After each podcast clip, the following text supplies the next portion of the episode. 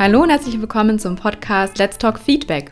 Ich bin Sonja Hollerbach, auch bekannt als Frau Feedback, und ich bin deine Mentorin für kritische Gespräche. Ich unterstütze dich dabei, deine Unsicherheit vor eben diesen Gesprächen abzulegen, denn wenn du ehrlich bist, sind solche Gespräche sehr, sehr erleichternd. Genau deswegen unterstütze ich dich in meinen Podcast-Folgen dabei, eine neue Perspektive auf das Thema Feedback, auf das Thema kritische Gespräche und dein Gegenüber zu bekommen.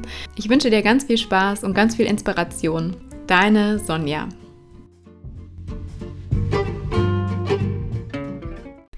Hallo, so schön, dass du heute wieder eingeschaltet hast zu meiner heutigen Folge. Drei Fragen, die du in deinem Feedbackgespräch auf jeden Fall stellen solltest. Bevor ich einsteige, möchte ich dir gerne noch etwas sagen, was mir ganz, ganz arg am Herzen liegt. Und zwar, wie du weißt, wenn du diesen Podcast schon länger hörst, ist, dass mir Wertschätzung in unserem täglichen Umgang, in jeglichen Interaktionen, die wir haben und eben vor allem in kritischen Gesprächen unfassbar wichtig. Es gibt heutzutage einfach viel zu wenig. Ja, also wir meiden kritische Gespräche. Wir meinen es anzusprechen, wenn uns etwas stört, wenn uns etwas nicht passt.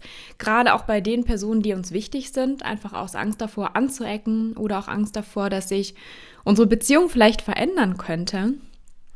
Und ich erlebe das so häufig einfach, gerade auch in Zeiten von Tinder oder irgendwelchen Apps oder bei irgendwelchen Freundschaften, bei denen es Missverständnisse gab und die niemals angesprochen wurden, sondern viel lieber wurde sozusagen blockiert, geghostet oder sonst was gemacht. Und ich finde, das hat einfach nichts mit Respekt zu tun.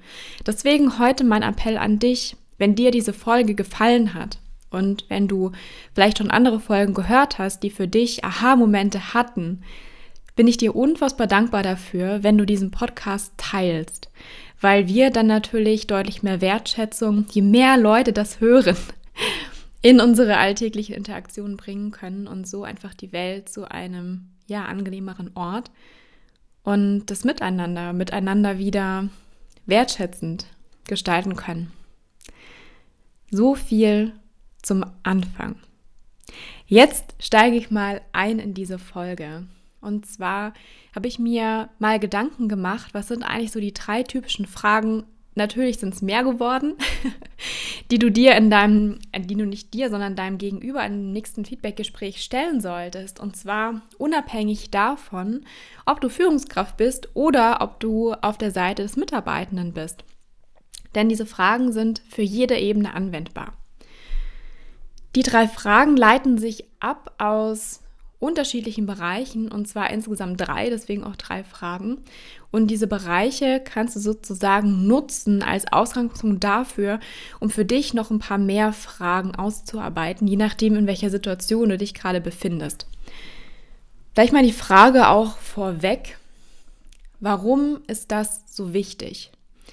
Ich habe es so oft erlebt, dass nicht nur zum Beispiel meine Assistenten in Gespräch mit mir gekommen sind und ich sozusagen erwartet habe, dass sie anfangen zu sprechen, sozusagen mir ähm, zum einen mal sagen, was sie jetzt von mir erwarten, beziehungsweise was sie von mir auch brauchen. Und es kam einfach nichts, sondern sie haben sozusagen erwartet, dass ich ihnen jetzt Feedback gebe, weil ich ja dieses Gespräch einberufen habe. Ich bin allerdings eher der Mensch, der am Anfang erstmal zuhört, um sozusagen dem anderen die Möglichkeit zu geben, von sich etwas zu berichten. Und meine Meinung kenne ich schon.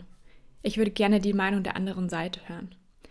Genau damit oder mit diesem Verständnis sind viele von uns leider nicht aufgewachsen.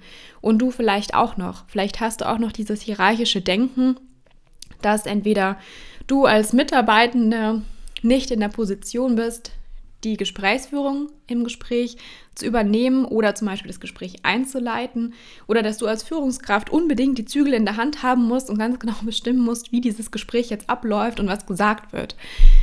Beide Seiten von dieser absoluten Gesprächskontrolle machen erfahrungsgemäß, zeigen auch zahlreiche Studien, überhaupt keinen Sinn. Viel mehr Sinn macht es, sich auf den Gegenüber einlassen zu können. Jetzt sage ich immer, dass in meiner Zusammenarbeit lernst du perfekt für alles vorbereitet zu sein und trotzdem noch vollkommen unvoreingenommen und ohne ganz, ganz klaren Zielplan sozusagen in dieses Gespräch reinzugehen. Einfach damit du die Möglichkeit hast, sich dieses, dass sich dieses Gespräch entwickeln kann. Und zwar in eine Richtung, dass ihr beide in eurer Zukunft noch besser zusammenarbeiten könnt. Und dafür ist eben ein offenes Gespräch und eben ein offener Austausch unumdingbar. Und ein offenes Gespräch funktioniert nur dann, wenn du nicht vorgefestigt mit deinen Formulierungen etc. dieses Gespräch bestimmen möchtest. Warum Fragen? Fragen sind aus meiner Sicht eins der wichtigsten Mittel, um im Leben voranzukommen. Eine Frage, die ich meinen Studenten zum Beispiel sehr gerne stelle, gerade in meinem Seminar Personal Growth, ist, welche Frage hilft dir, um deinen nächsten Schritt machen zu können? Wir haben es gar nicht richtig gelernt, Fragen zu stellen, und zwar richtig gute Fragen. Weil ganz oft liegt es daran, dass wir ähm, entweder überhaupt gar nicht genau wissen, wo wir hinwollen. Also ein ganz großes Thema ist auch erstmal herauszufinden, was ist denn dein konkretes Ziel? Und zwar nicht nur im Gespräch, sondern in jeglicher Beziehung, in jeglichem, was du überhaupt anfängst. Ich würde nie was anfangen, ohne ein konkretes Ziel zu haben. Zum Beispiel, ich habe damals den Podcast gestartet mit dem Ziel, dass mich meine potenziellen Kunden zum einen besser kennenlernen. Das heißt, dass sie so ein bisschen Einblick in meinen Kopf bekommen und natürlich auch meine Stimme kennenlernen und gleichzeitig, dass die Personen, die sich vielleicht in erster Linie noch nicht dazu entschieden haben, mit mir zusammenzuarbeiten, trotzdem super wertvolle Einblicke in dieses Thema bekommen. Weil wenn wir ganz ehrlich sind, was ich hier in diesem Podcast erzähle und welches, ist, welches Wissen ich preisgebe, das brauche ich als Grundlage, damit wir überhaupt zusammen arbeiten können. Das sind nicht die Grundlagen, auf die ich nachher eingehen möchte, weil das wäre absolute Zeitverschwendung. ja, also bei wie vielen Dingen, die du startest, hast du ein Ziel vor Augen und ganz viele Fragen bzw. die richtigen Fragen zu stellen, helfen dir dabei, einen Schritt näher an dein Ziel zu kommen. Also, Situation, du stehst vor deinem nächsten Feedbackgespräch. Welche drei fundamentalen Fragen solltest du stellen?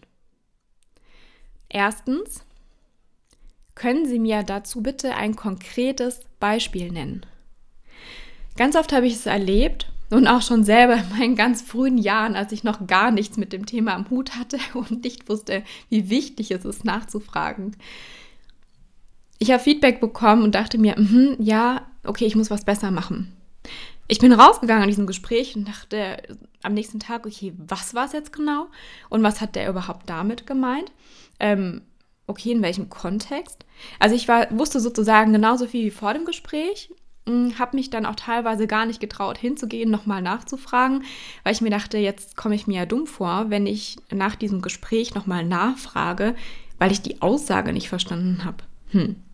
Das heißt, ich da, habe damals lieber geschwiegen ich teile diesen, heute würde ich sagen, kleinen Fehler gerne mit dir, damit du ihn nicht nochmal machen musst. Deswegen, wenn du irgendwas nicht verstehst, also wenn du zum Beispiel ähm, ein Feedback bekommst und du dich fragst, okay, wie kann, wie würde ich das in meinen eigenen Worten weitergeben?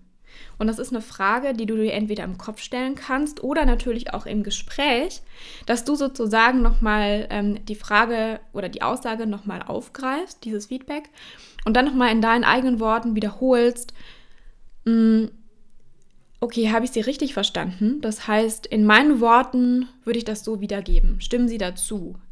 Habe ich was ausgelassen? Habe ich vielleicht was missverstanden? Das ist eine fantastisch tolle Frage, weil sie nicht nur deinem Gegenüber zeigt, dass du richtig zugehört hast, dass du großes Interesse daran hattest, sondern es ermöglicht auch in einen gemeinsamen Dialog reinzugehen. Ja, weil Fragen öffnen immer die Tür für einen Dialog und zeigen, dass du gewillt bist, auch in diesen Dialog einzutreten und dass du dich nicht schon sofort entweder eine Stufe höher stellst oder eine Stufe drunter stellst. Ja, also gerade so mit, mit Status hat das sehr viel zu tun und ob ihr euch eben auf Augenhöhe begegnet. Das heißt, mit Fragen schaffst du den perfekten Einstieg. Wenn du dir sicher bist, um was es sich handelt, dann kannst du zum Beispiel in die nächste Frage übergehen, die da lautet, welche nächsten Schritte sind sinnvoll, damit ich mein Ziel erreiche? Vielleicht hast du es gehört, ja, die, dieses Ziel ist schon wieder da. Das heißt, auch mit deiner Führungskraft oder du mit deinem Mitarbeitenden solltest ein ganz klares Ziel herausarbeiten, wo es denn in den nächsten Monaten hingehen soll. Und je nachdem, wie die Strukturen in deinem Unternehmen sind, mag es vielleicht sein, dass du am Ende des Jahres ein Gespräch hast, wo sozusagen geschaut wird, wie gut deine Ziele erreicht wurden. Oder du hast vielleicht, arbeitest vielleicht in OKRs, also dass du alles ähm, jedes Quartal ein Gespräch hast. Das kannst du natürlich darauf anpassen. Es ist unfassbar wichtig, dieses Ziel zu haben und ganz genau zu definieren, wie dieses Ziel aussieht. Also wirklich was Messbares da zu haben.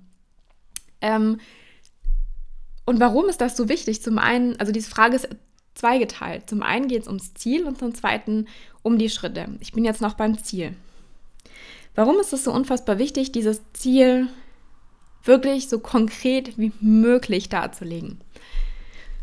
Ich gehe jetzt mal zurück in meine eigenen Trainings, die ich hatte, und zwar auch zum Thema Kommunikation. Und ein, eine Sache, die wir sehr, sehr gerne oft in unserer Sprache verwenden, sind Nominalisierungen. Mein Trainer würde jetzt sagen, das ist Nebel in Tüten. Nominalisierungen sind sowas Wunderbares, wo du sofort zustimmst, ja, das ist wichtig. Und wenn ich dich dann frage, was bedeutet eigentlich Wertschätzung? Wie setzt du Wertschätzung im Arbeitsalltag um? Was bedeutet eigentlich eine höhere Mitarbeitermotivation? Was bedeutet es eigentlich, noch näher am Kunden zu sein? Ich kann es nicht anfassen. Ich weiß nicht, welches Bild damit verbunden ist. Ich kann es nicht. Mein Trainer würde jetzt wieder sagen, ich kann es nicht zeichnen. Also alles, was du nicht sofort zeichnen kannst, ist eine Nominalisierung. Du möchtest dieses Gesamtbild allerdings so umfassen und zwar auch sicher gehen, dass dein Verständnis von diesem Gesamtbild das gleiche ist wie das Verständnis deines Gegenübers, dass du es theoretisch zeichnen könntest. Deswegen, wenn das noch nicht der Fall ist, dann frage nach. Stell dir vor, du sitzt in diesem Gespräch und dein Gegenüber sagt, ja, das ist das Ziel. Okay, und du überlegst dir, kann ich dieses Ziel entweder zahlentechnisch aufschreiben könnte ich es malen, ja, wie die Situation aussieht, oder ist mir das noch nicht möglich? Und wenn du sagst, okay, es ist mir noch nicht möglich, dann gehst du in die Fragen rein und fragst dann nochmal nach, können sie nochmal spezifischer sein, was sie damit meinen? Was bedeutet denn Kundenbindung für sie? Was bedeutet es denn für sie, ähm, meine Mitarbeiter mehr zu motivieren? Ja, und dann sozusagen in, in, in eigenen Worten nochmal wiederholen zu lassen, was für den anderen eigentlich dahinter steckt. Und das ist ganz wichtig, weil im Feedbackgespräch geht es ja nicht um dich, sondern es geht um die andere Person. Das gilt für beide Seiten. Das heißt, wenn du in der Seite oder in der Position des Mitarbeitenden bist, dann geht es um die Erwartungshaltung deines Chefs. Das heißt, du möchtest ganz klar verstehen, wie diese Erwartungshaltung ist. Du möchtest keinen Nebel in Tüten haben.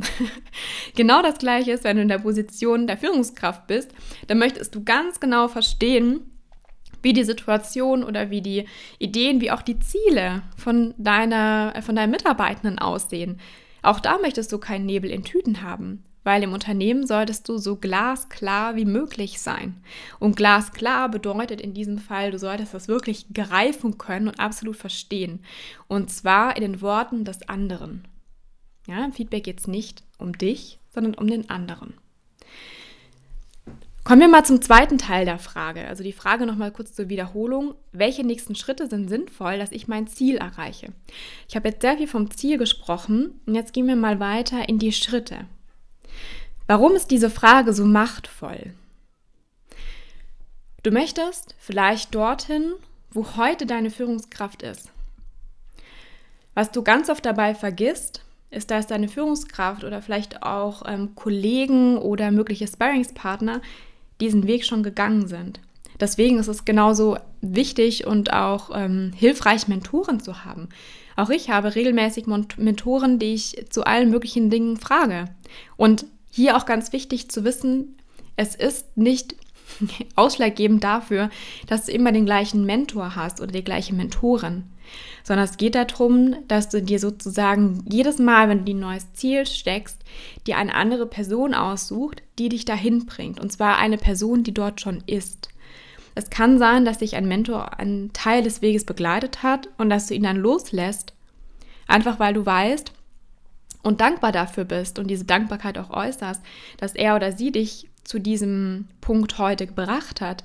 Und gleichzeitig, für dich anzuerkennen, dass dein nächster Schritt anders aussieht und du anderen Mentor, Mentoren brauchst, um sozusagen dahin zu kommen.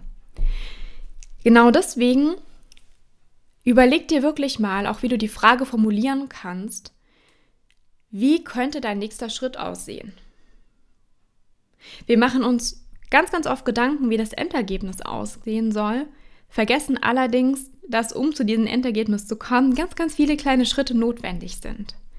Und wenn du natürlich direkt zu Beginn deine Schritte richtig justierst, kommst du schneller an dein Ziel, sozusagen ohne Umwege laufen zu müssen.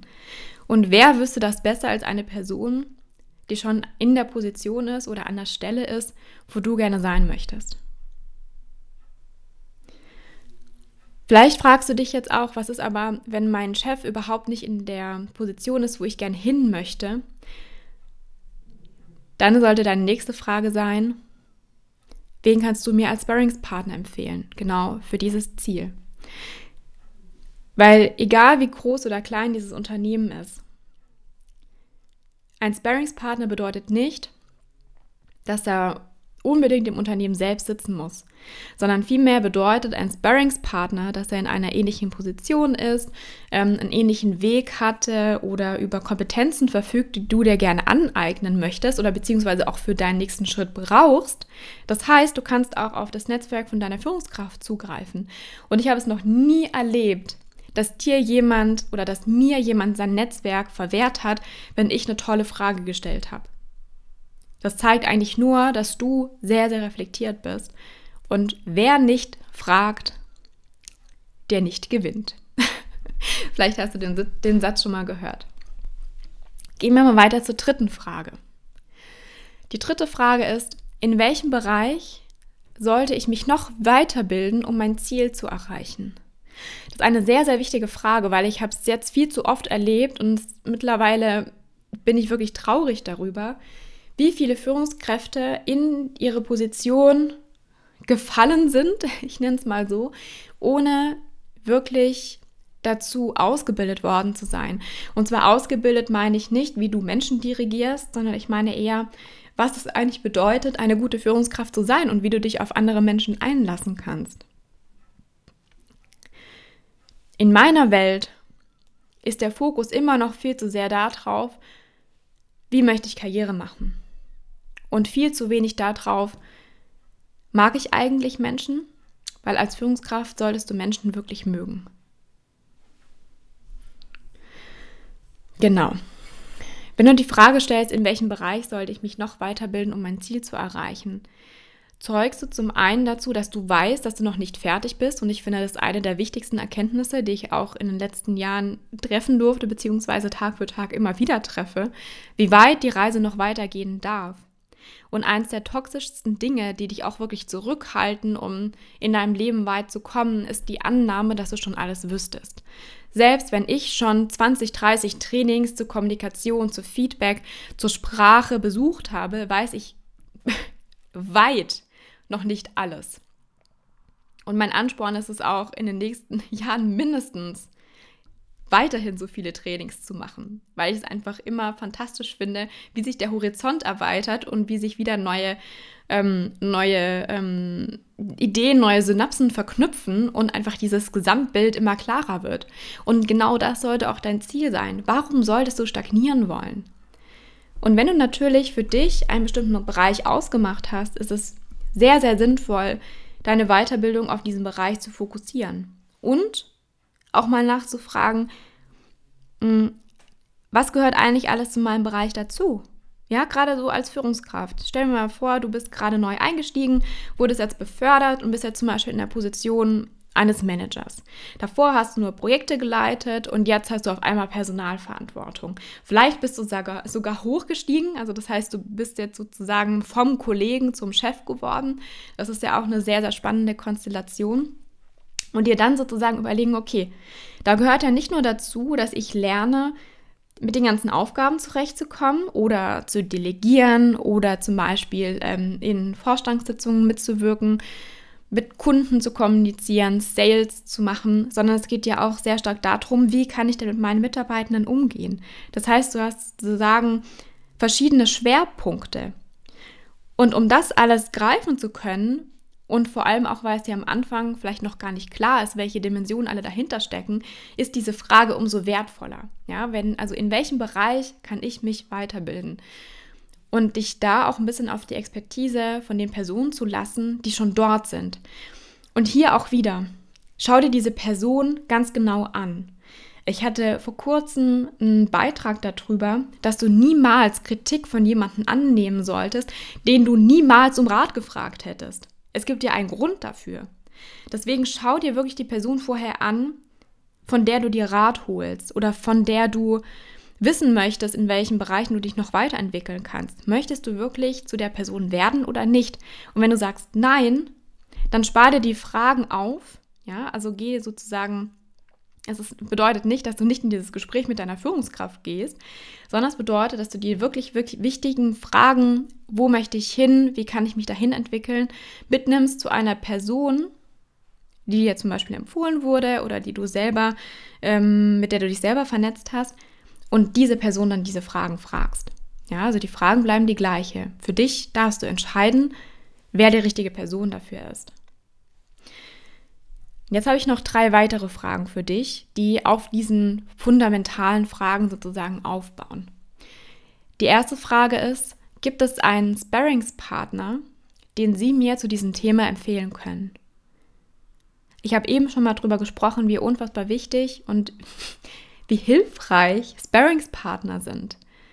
Ich wäre niemals da, wo ich heute bin, wenn ich keine Sparringspartner hätte.